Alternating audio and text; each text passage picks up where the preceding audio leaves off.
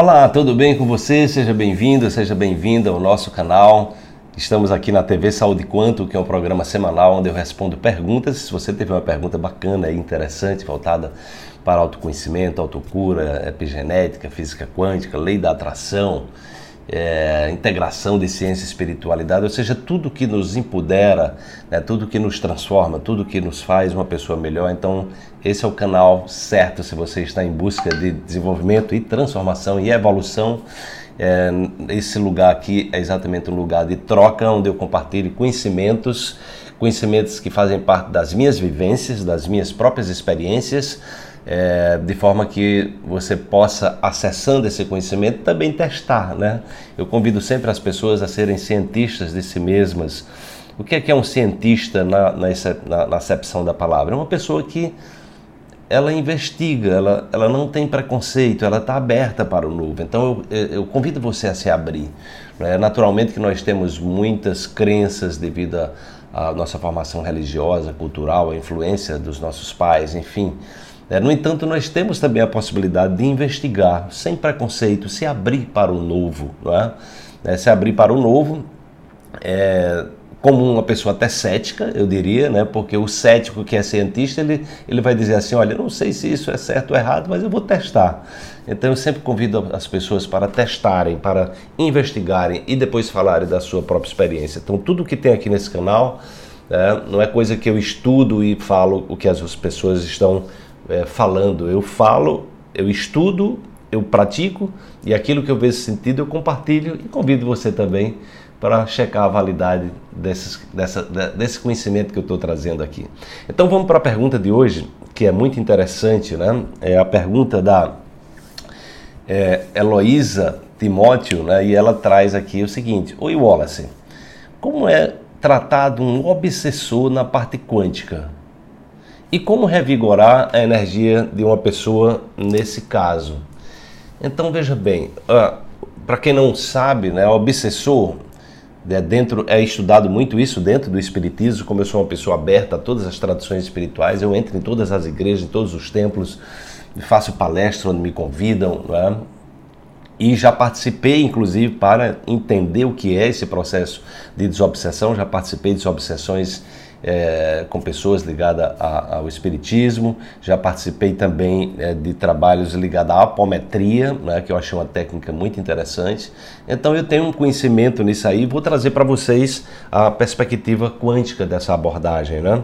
Então, primeiro entender o que é uma obsessão. Uma obsessão é, considerando que existem outros reinos da existência, onde pessoas que estão no plano espiritual e que tiveram as vidas delas mal resolvidas, pessoas que passaram por abuso, pessoas que passaram por problema de alcoolismo, eh, por problemas de doença, né? e essas pessoas às vezes estão, é, digamos assim, é, perpetuando numa outra dimensão esse sofrimento. Então elas tendem a se conectar a pessoas no mundo material é, aqui que estão nessa vibração. É como elas, elas por afinidade elas se aproximam, né?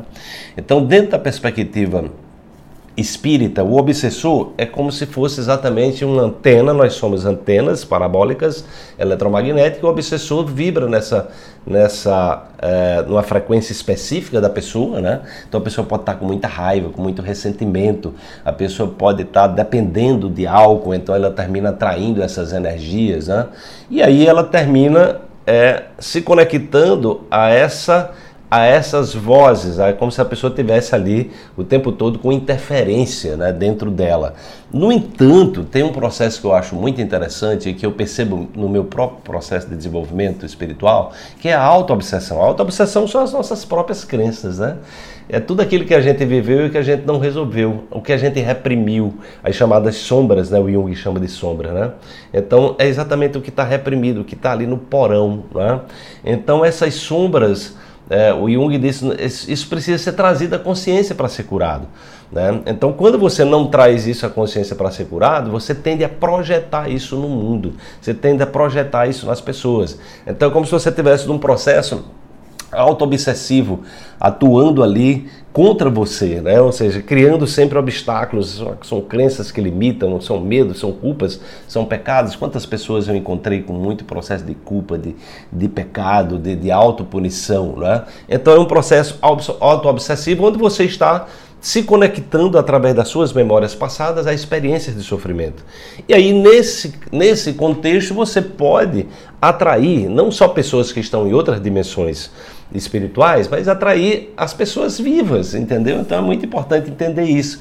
Nós atraímos, de repente, aqueles ambientes negativos. Se você está na negatividade, a tendência é você atrair pessoas que estão nesse ambiente também, né? nessa vibração.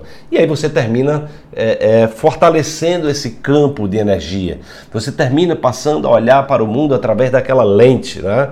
Então é muito importante você perceber que o processo tanto de um obsessor, né, imaginando que tenha obsessores que estão em um outro, uma outra dimensão e que se conecte a você por, por afinidade, mas você se conecta às pessoas todos os dias. E você se conecta às suas subpersonalidades mal resolvidas, né? As sombras, aquilo que você reprimiu, aquilo que você suprimiu, né? É que vai é, muitas vezes servir de válvula de escape, né? Você vai buscar algumas válvulas de escape na sua vida para conviver é, com essas com essas realidades, né? Do ponto de vista quântico, como é que a gente pode, como é que a gente pode se fortalecer quando nos sentimos fragilizados por um processo de auto-obsessão ou por algum processo invasivo espiritual? É você se cuidar, né? Então é você se cuidar. É, como é que a gente se cuida? A gente se cuida se alimentando bem, a gente se cuida fazendo atividade física, a gente se cuida meditando, a gente se cuida é, estando em contato com a natureza, o contato com a floresta é algo reconhecidamente altamente benéfico né, e curativo. O, contato, o contato com, com o mar, né, o banho de mar, o banho, aquele sal que fica na nossa pele, o sol é altamente curativo, né, isso reconhecidamente cientificamente. Ler bons livros, ouvir boas músicas, então entrar em outras vibrações. Desligar a TV na hora de, de noticiários e coisas ruins, né, porque as pessoas também elas ficam obsediadas por tanta notícia ruim, né, por tanta negatividade. Então, buscar se conectar, ler biografias de pessoas com vibração muito elevada, os grandes mestres espirituais, os grandes é, é, artistas, músicos, pintores, conhecer as histórias de pessoas que transformaram as suas vidas, grandes líderes políticos que foram exemplares para a humanidade. Então, a gente precisa levar a vibração é, elevar a vibração, porque essa vibração da, da obsessão, da auto-obsessão, ela está lá abaixo dos 200 Hz, abaixo da vibração da coragem. É o medo, é a vergonha, é a raiva, é o sofrimento, né? é o ressentimento, né? é o rancor. Né? Então você está ali preso nessas memórias, né? e aí a tendência quando você está nessa vibração baixa, você é mais matéria do que onda, você sai desse campo das possibilidades que a física quântica traz.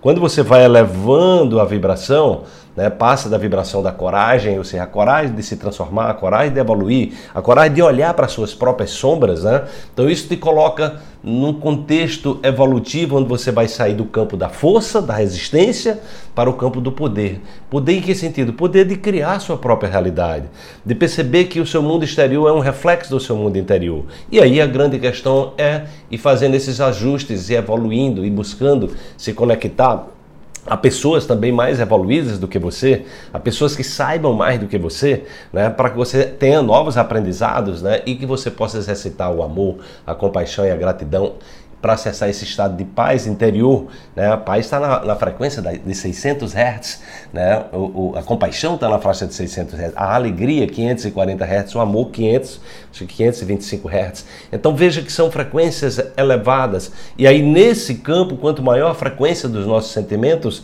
mais possibilidades. Aí nós começamos a sair do estado matéria para o estado onda. Né? O estado onda é, o, é o, onde está exatamente o campo das possibilidades, onde nós podemos sair do estado condicionado, né? do estado onde nós somos prisioneiros das sombras, daquilo que nós reprimimos ou suprimimos, né?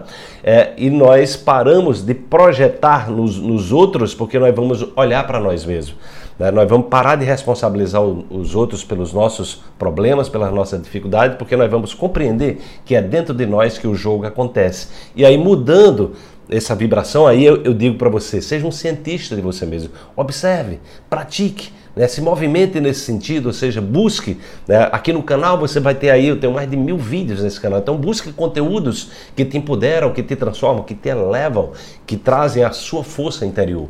E aí você vai saindo desse estado de ser uma vítima de, de você mesmo, na verdade, porque nós terminamos sendo vítimas de nós mesmos, e né, sendo vítima de nós mesmos, das nossas memórias mal resolvidas, das nossas sombras, né, nós terminamos a, criando um campo de energia que passamos a ser um atrator, tanto para a energia de outras dimensões espirituais, como para o, as pessoas que estão em torno de você e você mesmo, muitas vezes, se colocando para baixo, tirando a sua força, tirando o seu vigor, tirando a sua energia. Né? Uma das coisas que eu recomendo, sobretudo, é você buscar um propósito conectar-se a uma missão. As pessoas que vivem com propósito, elas são mais felizes, elas adoecem menos e mesmo quando adoecem, elas se recuperam bem mais rápido. Então, espero que tenha esclarecido a abordagem quântica desse processo de obsessão. Respeito todas as tradições espirituais, né? É, respeito as pessoas do, do, do campo espírita que trabalham dentro dessa questão da desobsessão, é uma contribuição importante. Eu estou trazendo algo aqui